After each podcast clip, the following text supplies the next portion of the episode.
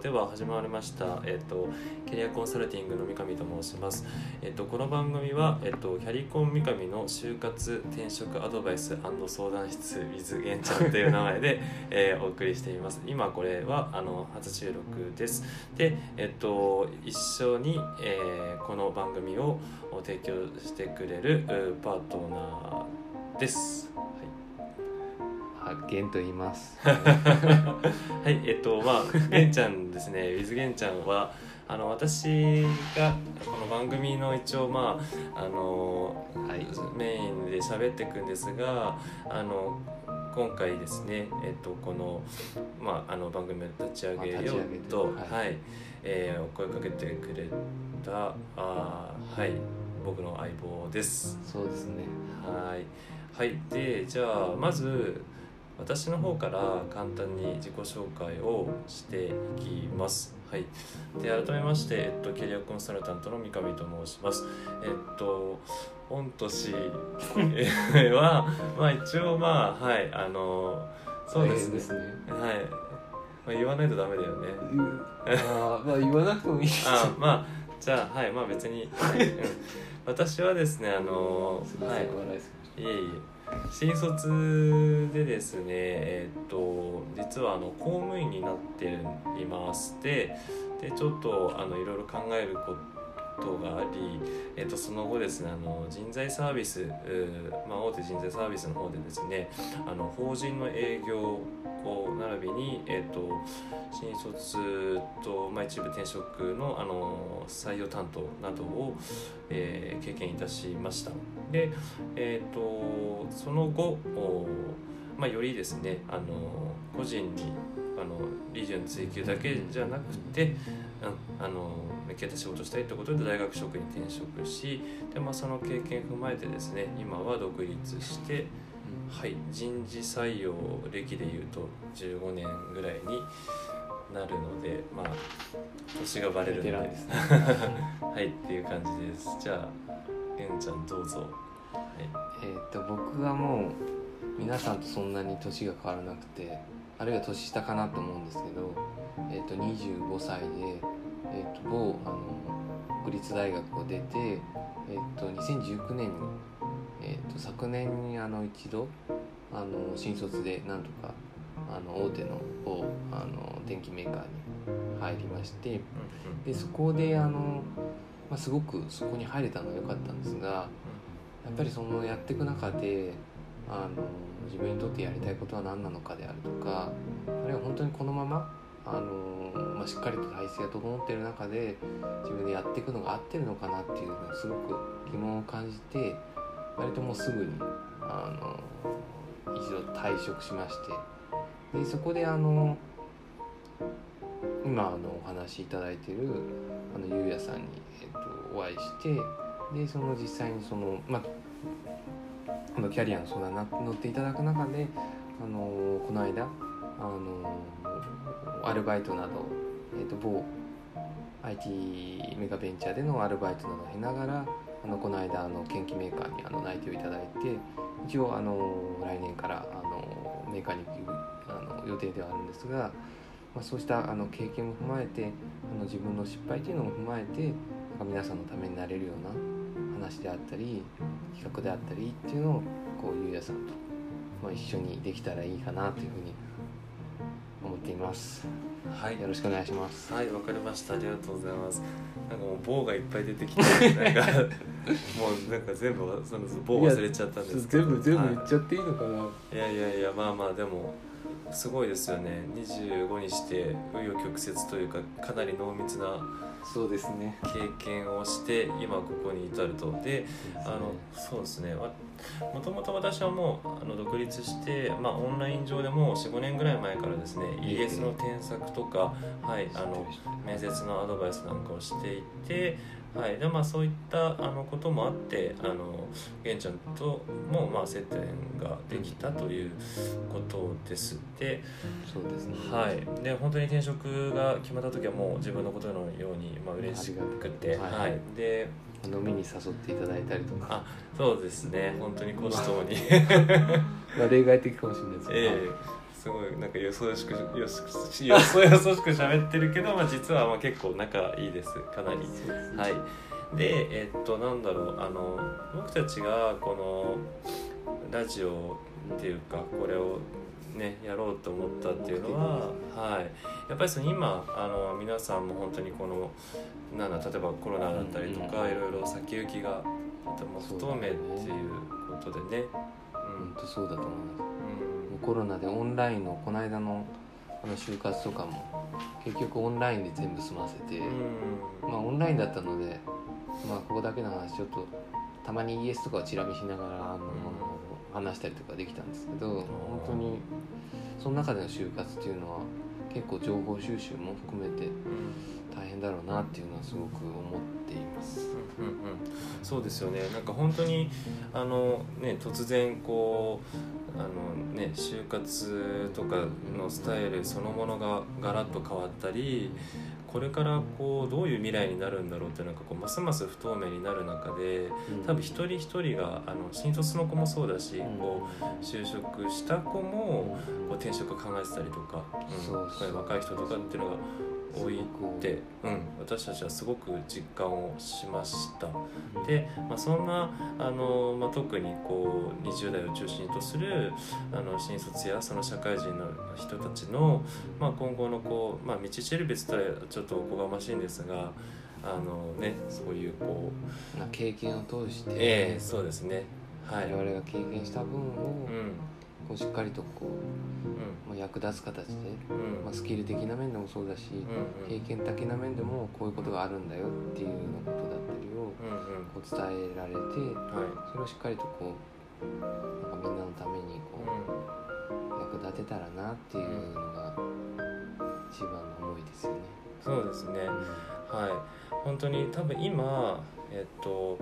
新卒の大学生も、えっと、就職して働いてる子もうんなんか漠然とした不安とか悩みを多分抱えていると思うんですね。うんこのままでいいのかなとか、う、今後どうすればいいんだろうっていうところで私も一応この仕事をもうずっと、まあ、あのプロとしてもう人事採用の道をもう15年やってますしあの、まあ、官民学あの公務員と民間と大学と、まあ、全て経験している経験のその幅の広さっていうのもまあ強みですしそういったあの、まあ、ノウハウだったりとか本当に、まあ、就活アドバイス。はい。はい。そうか官。はい官僚公務員もやったし民はい。ではい営業人材やったし、はい。まあほ学でその学生ともはい。それこそもしかしたら今聞いてるかもしれない学生とかはい。あるいはその転職の人たちともすごいうんずっとやり取りをそうされてきました、そうですね。あのめもちろん面接側に入ってるので人事視点ももちろん持ってますしあの学生の目線も守ってるつもりですしそれこそ営業の最前線であの大変な人の気持ちも、はい、泥臭く働いてきたをかけながら。ええ実績もな苦労の失敗もたくさんしてるので、あのそういった面でですねもちろんそのノウハウだったりとか、まあ、就活転職に関するあのコツやポイントアドバイスということも伝えておこうとは思うんですが、あのはい、もう結構こうキャリアって本当に、ね、人生の大半を占める部分ではあるので、そうもうそうなんですよ。自由なんです なのであの実際は自由だね最終的にはねあの自分たちのねこう本当に自分の道を自由に好きなように歩んでいっていけるようなはいあのこう羅針盤的な東大的なラジオでありたいなと思ってはいあの今回立ち上げた次第です。はい。でまあこれで示していきたいですそうですね私たちの、はい、失敗も反省も含めたはい。失敗が多いですよ、うん、まあねそこから学ぶ力も高いんですけど、はい。っていう感じで、はい、今後ですねあの、まあ、シリーズとして、うん、あの就活生あるいはあの転職を希望している考えている、うん、ような人を対象に、まあ、いろんなですね、まあ、最新情報とか、うんうんはい、あのアドバイスノウハウなんかを伝えていきたいと思いますので、はい、ぜひあのこれからあ末永くお付き合いいただければと思っております。はい、玄ちゃんから何かねはい、なんかありますか？いや本当に助かります、ね、一番直近のね経験者だから、いやいや。うん、いやでも本当に僕は、はい、三上さんにおんぶに抱っこでもいえいえいえ。ちろん自分でやったっていうのはあるんですけどうんやっぱりなかなかその自分だけでわからないことって多くてう特にその面接とかになるとんうん。相手がどう見てるのかとかやっぱり面接ってそのと面接っていうか就活で特殊な？ある意味一つのスキルじゃないけど、うん、なんかそういう一つのステージステージっていうかゲームで言ったらなんかわかんないけどマリオのあのなんかクッパが出てくるステージ。みたいななんかしらそのなんかある程度決まったあのルフォーマットというかあってやっぱりそれを知ら知らないと知ってる知らないとじゃすごい大きな差があって本当にそのすごい優れてる人でもやっぱりそれ知るか知らないかだけでその変わったりとかもそういうことあるんで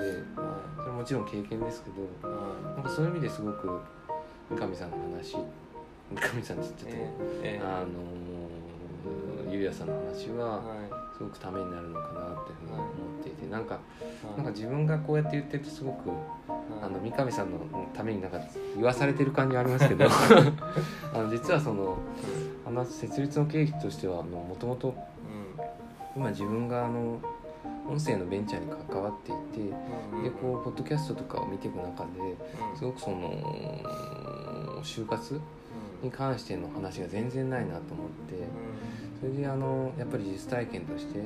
すごくお世話になったんでそういったものをあの知見を広めたいっていう思いでビジネスとは全然関係なくお金も全然一銭も入ってこないんですけどあのみんなのためになりたいな自分みたいな人のあのためになりたいそれをもうできるだけあの減らしたいと。負担というか苦労というか、まあ、茨の道みたいなのを減らしたいなという思いで僕が頼み込んであのゆうやさんが快諾してくれたっていう流れなのでなんかうん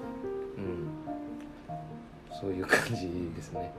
うん、そういうの。なので。何話してかわかんない。はい。やもう本当になんか本当にベストなタイミングで自分も、まあ、今の仕事にもあの誇りもやりがいも持っていますが、あの本当にその人のこう選んだ道をなんかこう歩んでほしいなって思いもあったので。でプラスこう気軽になんかこう本当にラジオを聞く感覚で、はい、あのななんかねあの頼れる存在というかそういう